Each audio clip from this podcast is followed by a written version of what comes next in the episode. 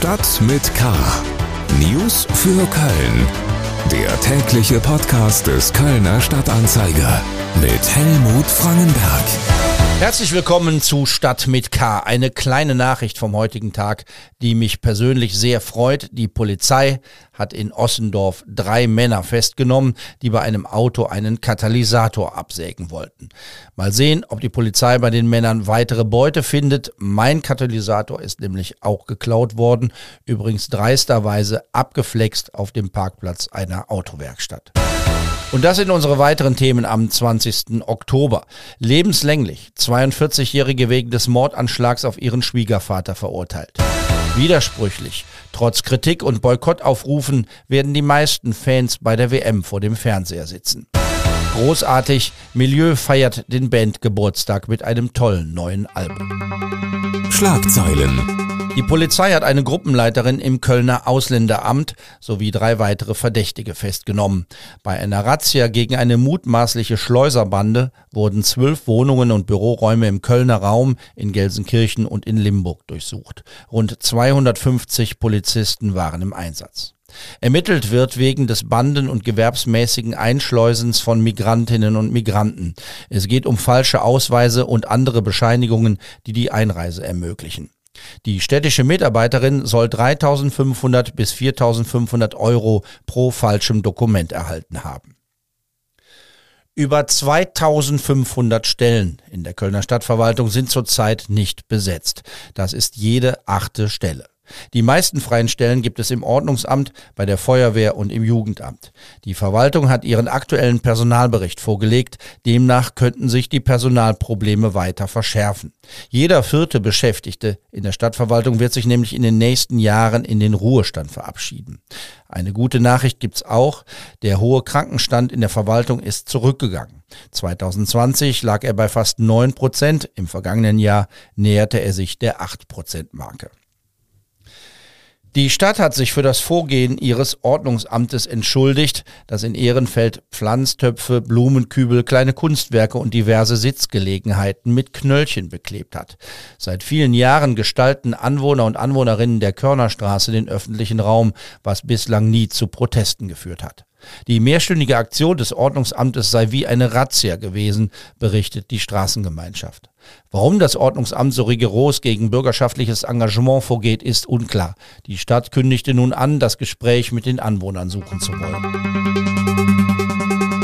Weitere Nachrichten finden Sie bei ksda.de oder in der KSDA Nachrichten-App und natürlich auch in der gedruckten Ausgabe des Kölner Stadtanzeiger. Wir kommen nun zu den Themen, über die wir etwas ausführlicher sprechen wollen.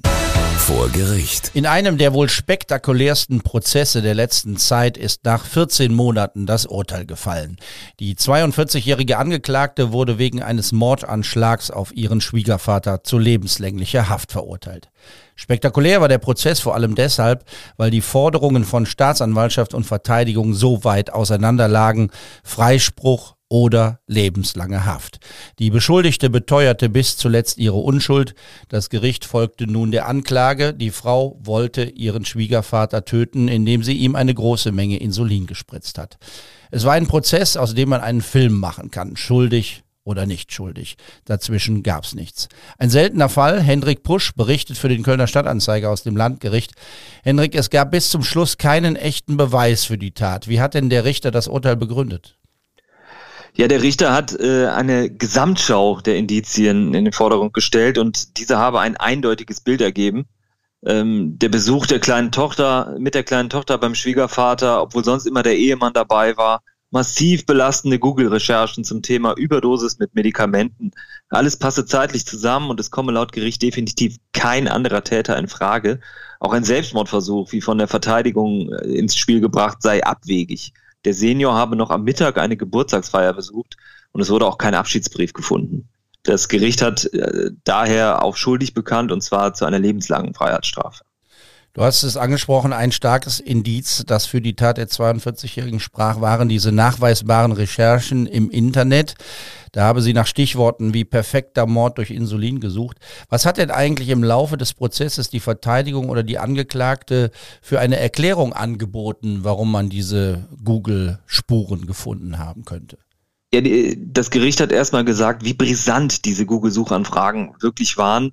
Ähm, es war das Hauptindiz und äh, das führte letztlich zur Überführung ähm, der Angeklagten, denn die Recherchen hätten die Tat von der Planung bis zur Ausführung und dem Nachtatverhalten komplett rekonstruiert. Denn die Angeklagte hatte nach Dingen wie perfekter Mord durch Insulin gegoogelt oder Einstichstellen, die man nicht sieht. Nach verschiedenen Medikamenten ähm, von Tavor ist die Rede, mit dem der Senior ähm, ruhig gestellt wurde, ähm, verschiedene Insulinarten. Und dann war dem Senior ja die, diese erhebliche Menge an Insulin gespritzt worden und auch nach diesen Mengen hatte die Täterin gegoogelt, so das Gericht. Ja, und wirklich erklären, sagt das Gericht, ähm, konnte sie das im Prozess nämlich gerade nicht. Sie hatte etwa eigene Suizidgedanken als Grund genannt oder die Sorge um Familienmitglieder, aber für das Gericht war das alles nicht glaubhaft. Es passte einfach zu gut zusammen zu dieser Tat. Spektakulär war an dem Prozess auch die Rolle der Gerichtsmedizin. Die hat sich nach Einschätzung der Verteidigung nicht gerade mit Ruhm bekleckert. Ja, das war ein äh, Hauptargument der Verteidigung, dass die von der Gerichtsmedizin errechneten Werte falsch waren und überhaupt nicht äh, zu dem Geschehen passten. Ähm, ein Gegengutachter hatte sich etwa festgelegt, dass der Geschädigte in diesem Fall eine Unterzuckerung von 16 Stunden niemals hätte überleben können. Das Landgericht stützte sich in seinem Urteil aber auf die Ausführungen der Gerichtsmedizin und die harsche Kritik, ähm, der Richter sprach von Verunglimpfung der Verteidigung, äh, sei nicht angebracht gewesen. Wenn Ankläger und Verteidiger so weit auseinanderliegen, ist es nicht verwunderlich, dass nach dem Urteil Revision eingelegt wird. Im Grunde hat man das ja schon vor dem Urteilsspruch einen Tag vorher angekündigt. Der Fall wird uns und die Justiz also weiter beschäftigen. Genau, die Verteidigung hat es bereits angekündigt und äh, auch nach dem Urteil natürlich nochmal bekräftigt, dass Revision beim Bundesgerichtshof eingelegt wird. Und äh, die Verteidigung, klar, was soll sie anderes sagen, zeigte sich sicher, dass allein die Ausführungen zur naturwissenschaftlichen Seite, also eben diese Werte, die nicht passen sollen, ähm, dass sie das Urteil zum Kippen bringen können. Denn die Tat sei zumindest in dem vorgebrachten Zeitfenster niemals möglich gewesen. An der Haftsituation der Angeklagten ändert das jetzt erstmal nichts, denn die Mutter von zwei kleinen Kindern bleibt weiter in Untersuchungshaft hier sitzt sie schon mehr als zwei Jahre. Herzlichen Dank, Henrik Pusch, zum Urteil im Prozess gegen eine 42-jährige Frau. Sie wurde zu lebenslanger Haft verurteilt. Ihr wurde ein Mordanschlag gegen den Schwiegervater vorgeworfen. Sport. Die Menschenrechtsorganisation Amnesty International hat einen Monat vor Beginn der Fußball-WM in Katar noch einmal deutliche Kritik am Gastgeberland und am Weltfußballverband FIFA geübt. Am 20. November ist es soweit, dann beginnt dieses höchst umstrittene Sportereignis verlegt in die Weihnachtszeit, damit in einem Wüstenland Fußball gespielt und viel Geld verdient werden kann. Diskutiert wird seit langem, es gibt Kölner Kneipen, die keine Spiele übertragen wollen und auch die Stadt wird kein Public Viewing anbieten. Doch führt der Ärger über die Vergabeentscheidung der FIFA auch dazu, dass am Ende weniger vor dem Fernseher sitzen? Natürlich haben wir das menschenrechtliche Ding. Ich weiß auch noch nicht ganz, inwieweit ich das nachverfolgen werde. Also ich werde auf jeden Fall keine Spiele irgendwie, die nicht von Deutschland sind, anschauen. Es dreht sich nur noch um Geld und es ist pervers geworden. Die WM, die war auch schwierig in Russland. Die war auch schwierig in Südafrika. Das ist die schwierigste, glaube ich, die es je gab. Dennoch werde ich die Spiele gucken, ja. Es ist natürlich nicht richtig, das nach Katar zu geben, aber Geld ist Macht. Ein paar Stimmen aus einer nicht repräsentativen Umfrage. Fangruppen haben Proteste gegen die WM in Katar und die weitere Kommerzialisierung des Fußballs angekündigt. Jürgen Mittag ist Experte für Sportpolitik an der Sporthochschule in Köln.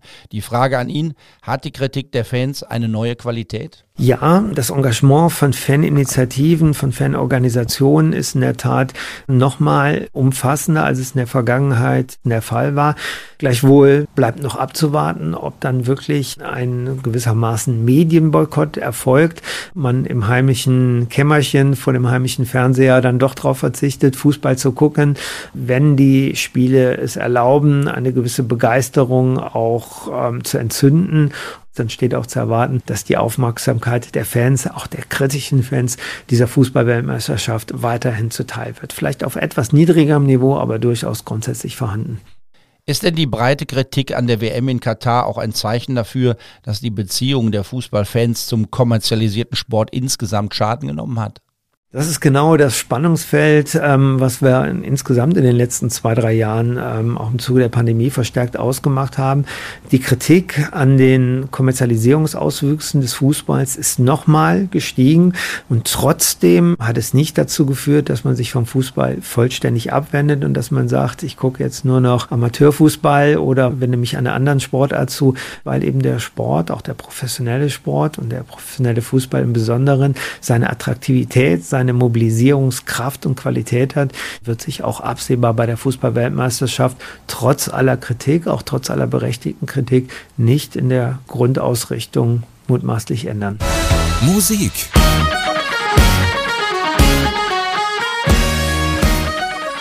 Eine unverkennbare, typische Melodie. So klingt Milieu. Und so beginnt das neue Album der Kölschen Band, die am Freitag mit einem Konzert im E-Werk ihren 10. Geburtstag feiert. Das Größte ist der erste Song auf dem ersten Album nach dem Ausstieg von Mike Krämer als Sänger. Jetzt steht Nils Schreiber vorne. Das ist kein Lied über Liebe, keine Song über Gefühle. Das ist einfach für so Sache wie es ist. Milieusänger Nils Schreiber ist uns nun per Telefon zugeschaltet. Nils, Glückwunsch zum Bandgeburtstag und Glückwunsch zu einem wirklich tollen Album. Vielen, vielen Dank. Das freut zu hören und äh, hallo an alle da draußen. Zehn Jahre Milieu aus einer Schülerband ist eine Erfolgskombo geworden, die nicht nur im Karneval überzeugt. Kann man nach zehn Jahren sagen, was das Erf- Erfolgsrezept gewesen ist? Erfolgsrezept, keine Ahnung. Also ich glaube, da suchen wir immer noch nach. Ähm, es ist einfach so, dass man jedes Jahr wieder ein, ein Lied schreibt oder viele Lieder schreibt und äh, wenn man das Glück hat, äh, dass Leuten das gefällt, äh, ist es umso schöner. Ist es die Musik? Ist es der Text? Was würdest du sagen? Ist es das Charisma auf der Bühne? ja, keine Ahnung. Von allem vielleicht ein bisschen. Ähm, wenn wir Lieder schreiben, dann versuchen wir immer eine schöne Melodie zu finden, die ähm, erstmal im Ohr bleibt und dann versuchen wir die mit Text äh, auszufüllen oder mit einem mit, schönen äh, Bildern im Lied. Und äh, wir sind halt als äh, Ewigkeiten schon befreundet und halt eine Band, die, äh, die sich in- und auswendig kennt und vielleicht äh, erleichtert das auch einiges, wenn man so zehn Jahre Bandleben gemeinsam verbringt. Wie ist das, wenn man nach Jahren in der zweiten Reihe nach vorne ans Mikro muss, wenn der beliebte Sänger aus gesundheitlichen Gründen ausgestiegen ist? Ja, das ist erstmal natürlich ein totaler Sprung ins kalte Wasser und äh, schon abenteuerlich, aber äh, man lernt zum Glück wie in allen Dingen irgendwie mit der Zeit dazu und seine, macht seine Erfahrungen und äh, so langsam fange fang ich an, mich dabei wohlzufühlen. Man hat das alles hundertmal gemacht, aber dann selber plötzlich da zu stehen und äh, die Texte zu singen, äh, ist schon erstmal eine Umstellung gewesen. Ich spiele jetzt auch ein anderes Instrument als früher. Ich bin jetzt an der Gitarre und natürlich am Gesang. Und äh, ja, das muss man schon erstmal wieder neu lernen. Ähm, und äh, da ich aber mit Mike zusammen immer die Texte geschrieben habe beim Milieu, war das irgendwie naheliegend, dass ich das übernehme, äh, als jetzt irgendjemand wildfremdes. Immer Wigger heißt das neue Album. Das kann man natürlich auf die Geschichte der Band beziehen, die nach dem Ausstieg des Frontmanns weitermacht. Man kann das aber auch wohl aufs aktuelle Geschehen beziehen, wenn man will. Wir haben oft berichtet über die Probleme für Live-Musik, für Kultur und kölsche Kunst in diesen Monaten. Da fallen Konzerte und Tourneen aus. Oft sind Veranstaltungen schlecht besucht. Wie würdest du denn die aktuelle Lage beschreiben? Und ganz wichtig, wie geht's denn in den nächsten Monaten weiter, wenn der Karneval beginnt? Das hast du sehr gut zusammengefasst. Das waren auch so unsere Gedanken beim äh, Wählen des Albumtitels.